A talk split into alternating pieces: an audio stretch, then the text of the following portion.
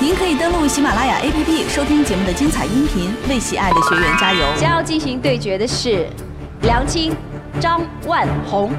你们看到我现在坐在这里的样子，你们能想象小时候的我是像小动物一样用四肢在地上爬行的吗？这些战士们齐刷刷地喊道：“嫂子好，我们爱你呀！”梁青身上的那种坚韧的毅力，是让我们四位导师都叹为观止的。我们都坚信她是那种不会输的女生，只要她想做的事情。张大哥一直说，要么我就打头阵，领着我的兄弟姐妹们上；要么我就压轴，就是给我们这个整个队伍做一个最完美的 ending 和结束。所以我就把他们安排在了最后。有一点是确实要肯定，就是您会给人一种特别开心的感觉，但是。深刻的部分，就是演讲讲讲究的是有有张有弛。编导跟我说你状态不太好，我一直不敢站上舞台把我自己的故事讲出来，但是我又很渴望。以我对你的了解，我不怕你在舞台上演讲会出状况，但我不希望你不开心。初赛时以战胜缺陷、为梦想奋斗为主题的梁青，对战以人生最美的婚礼为主题的张万红。半决赛最后的对决，谁会是最后的赢家？让世界倾听道和的声音。本节目由道和集团独家冠名。大家好，我叫梁青。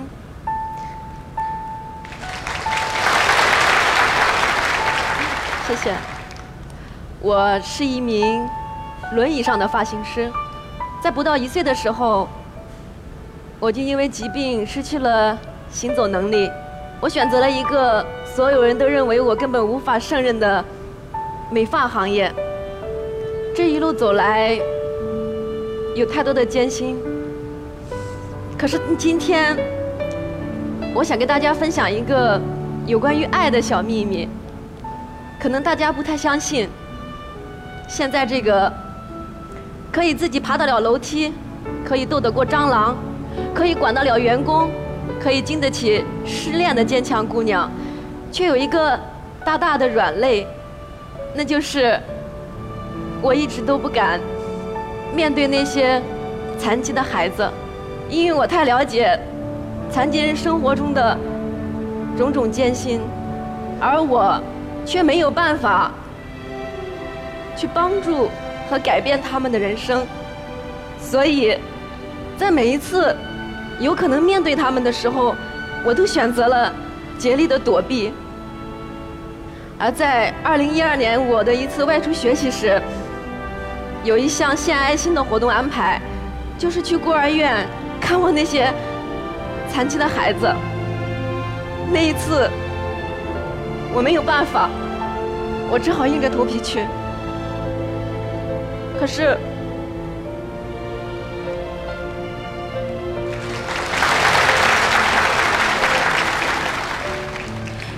是当我走进孤儿院大门的那一刻，眼前的一幕让我永生难忘。不好意思，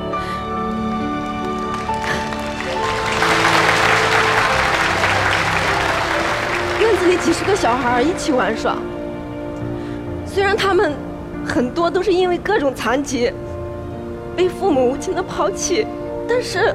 他们脸上依然挂着孩子那天真灿烂的笑容，从他们的眼神中，我仿佛看到了一份期待。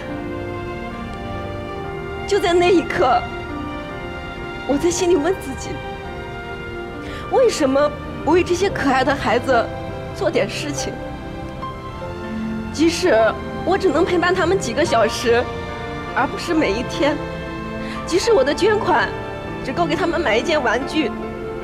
而不够医治他们的疾病，但是此时此刻，你会发现，陪伴是最容易的赠予，也是最珍贵的礼物。赠人玫瑰，手有余香。曾经在我的生命中，接受过太多好心人的帮助。现在的我，也会每周带着我的店员走进小区，进行一次免费的义检，也会尽我所能的用我学到的知识。给同行有残疾、有困难的店里做免费的培训。而正是这一点点付出，让我感觉特别快乐。我觉得，无论身体是健康或是残缺，爱心和快乐都可以是完整的。我要尽我所能的，将这份满满的正能量传递下去。谢谢。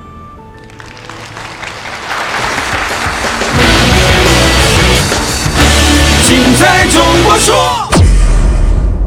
他在舞台上还是不争气的哭了，但是这个不争气是打引号的。我第一次在这个舞台看到这个姑娘的时候，她坚强的让人心疼。你今天的演讲给我们展示了你最脆弱的一面，我更心疼你。我我非常谢谢今天的观众很善良，当他一次一次哽咽住，从来都没有吝啬过你们的掌声，这一次也是一样，对吗？呃，梁晶，我必须要告诉你，我今天不会从这边走下去，拥抱你或是做任何事情，因为我意，我突然，我刚突然意识到，我能够给你最好的尊重，就是对你一视同仁。真的，我特别喜欢你的演讲，因为你的演讲告诉我们一件事情，就是，其实你从一个别人需要去看你的人，变成一个你可以去看别人的人，而那一步是你自己走出来的。不管你能不能用用脚走，可是你是真真切切的走出来了，而那是你最了不起的一件事。你你真的就是证明了，残缺不在身体，残缺其实在心里。而你做到了，你只要不残缺，你就是那个有能力付出的别人。我看到了立刻胡哲，我跟他相处的时候，我觉得他就是个超级巨星啊！他对他没有手没有脚这件事，他是不在乎的，他会一直逗你笑，跟你讲笑话，让你感觉到他比你更更快乐这样。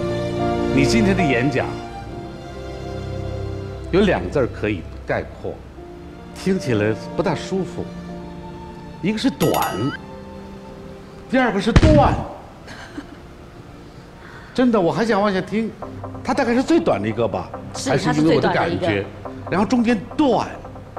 如果说正像柳岩刚才说的，第一次你需要观众的那个掌声，能不能给我一点激励，给我一点鼓舞？但后面那几个段，真的是观众是对你的自觉的一种鼓励，甚至一种赞赏，是不是这样？就觉得没关系，我们知道你讲的是心里话，你不是事先背的，所以说我们理解，我们甚至欣赏。说老实话，这才是发自内心的演讲。谢谢。我们谢谢梁青。接下来要为我们带来演讲的是张万红，精彩中国说，中国听你说。大家好，我叫张万红，是一名婚礼主持人。我在这个行业已经从事了二十一年了。给大家提个问题：大家知道我承办过多少场婚礼吗？五百场？不对，不对。我告诉大家，据不完全统计，我这二十一年来啊，至少我给人办过四千五百场之多。鼓掌吧！在我给人做婚礼的过程当中啊，我也经常策划一些假面舞会。当我看到年轻人戴着美丽的面具，都很快乐、很高兴，玩的也很嗨的时候，我在想，在婚姻和家庭生活当中，男人如何找到正确的面具来行使自己的权利和职责呢？我总结了一下，男人要当好家庭的四大员。首先，男人必须是一名喜剧演员。在博客圈里头有一句话是这么说的：一位女人如果遇到了给自己带来笑声比哭声多的男人，就证明她嫁对了。你们听，这个就是说的是我。我在家里头就是一个喜剧演员，浑身散发着幽默的细胞。不信我给你讲一件事。有一天，我跟我老婆闹了点别扭。到了冷战期的时候，我在等，好不容易熬到了饭点儿，饥肠辘辘，我就对我老婆说：“老婆，时间差不多了，给做点饭吃吧。”说什么呢？谁是你老婆？哎，我这一听，这是要叫板呀！你呀，你就是我老婆，难道你不是吗？告诉你张万红，我不是你老婆，没有义务给你做饭。哎，我一听，这是要分手的节奏，拿起了纸和笔，刷刷刷刷写了一排字，并抓起了电话。喂，小丽啊，我离婚了，你在哪儿呢？我找你去啊！说完话，扭头就走。当我走出门外的时候，把门咣当关上的时候，我就听在屋里哇的一声哭。我把耳朵凑在了门上，只有三秒钟的哭声，然后就是咯咯咯咯的乐笑声。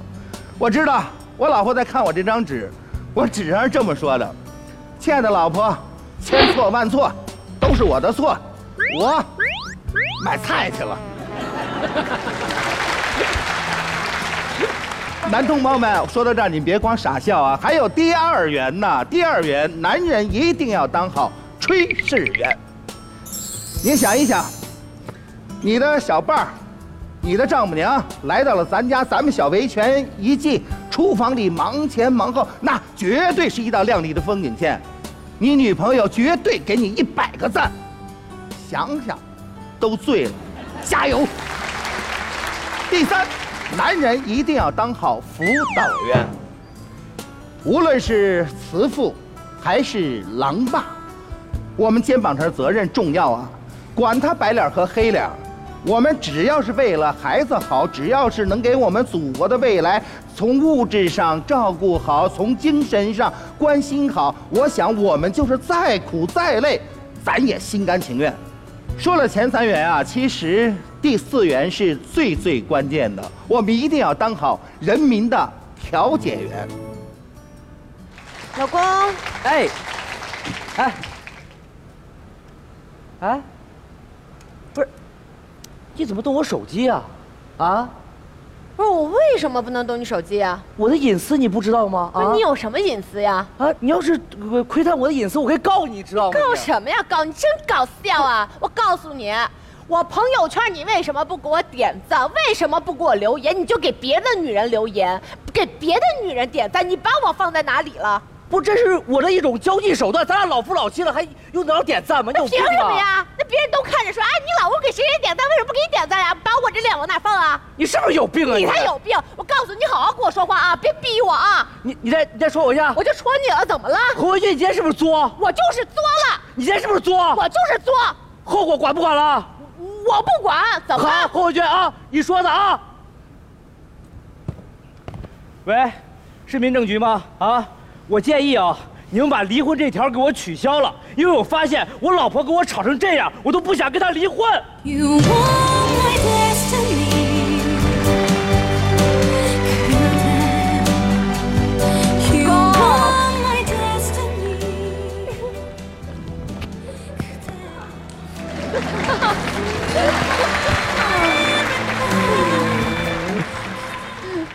大家看到了吧？这个老婆破涕为笑了吧？其实啊，在家庭生活当中，我们就是应该运用自嘲的方式来化解家庭的矛盾，把家庭战争化干戈为玉帛，当好家庭的四大员吧。这是我们和谐生活的密码。正所谓是，精彩中国说，中国听我说，当好四大员。和谐生活过，谢谢大家。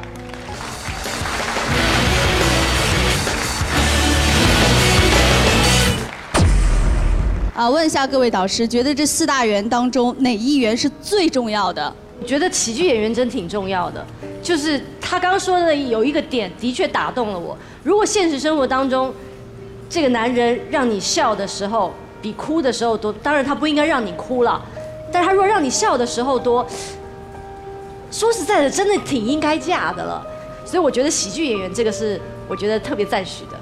嗯，就是他刚刚说的嘛，如果跟这个人在一起，快乐可以加倍，痛苦可以减半，那一定要在一起一辈子的。我们都知道，这过日子幽默感是必须的，而且这一切其实一定要源于爱，这些都是形式而已。当你没有爱了，你还幽默得起来吗？其实我跟他们意见还真不一样。我觉得男人应该首先当好炊事员。你想，有一个人永远做了一桌可口的饭菜在等着你。如果你要加班，你要十二点回来，他会把饭菜热了又热。这样愿意用全心全意的一个爱心给你做的一顿饭菜的男人，真的很少了。好了，柳岩、宝仪，我想问你们两个一个问题哎啊。如果说真的有一个男人，所谓暖男，哎饭做得好，我现在都成天在家饿了待着，啊，伺候你们伺候得很好，但是有一天忽然，可能一个月或者是一个季度，老婆，咱们家没钱了，嗯啊，哦啊怎么样？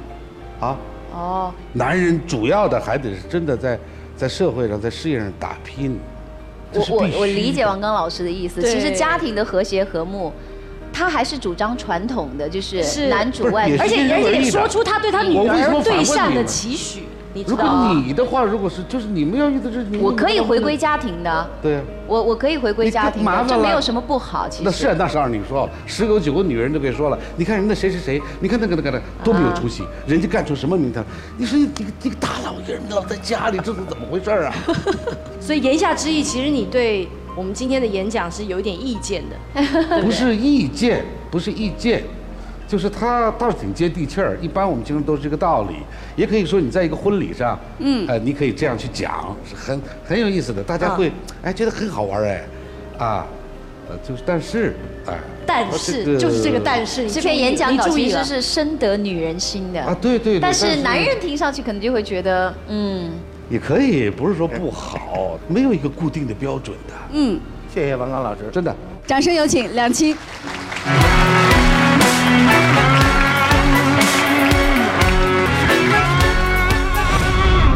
位导师更倾向于哪一位？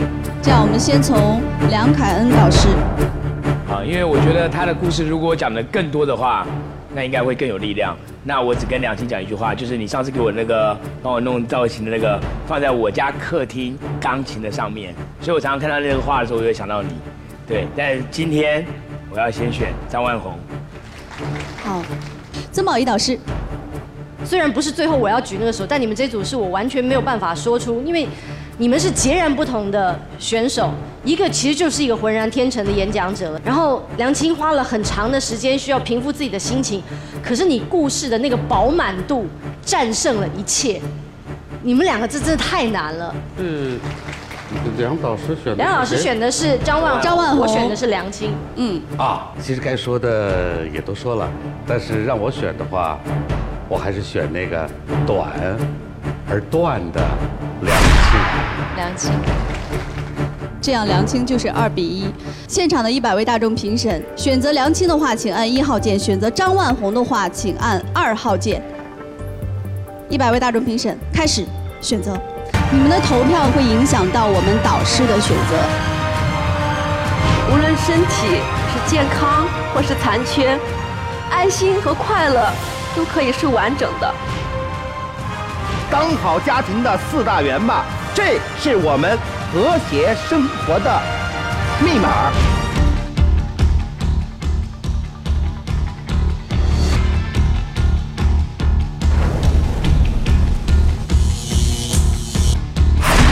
哇，难分伯仲，都是五十票。可见你们在这个大众评审的心目当中真的是不相上下。柳岩老师，您的最终决定是？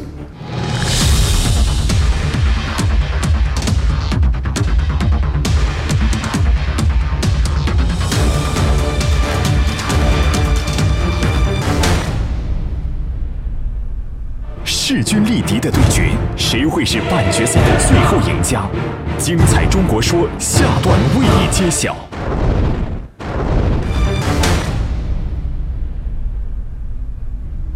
恭喜张万红成功晋级。一直以来，我渴望这个舞台，却又恐恐惧这个舞台。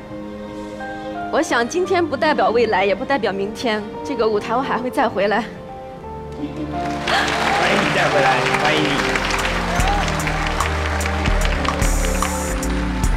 来，妹妹，一会儿见。好，恭喜我们的红色的张万红大哥成功晋级。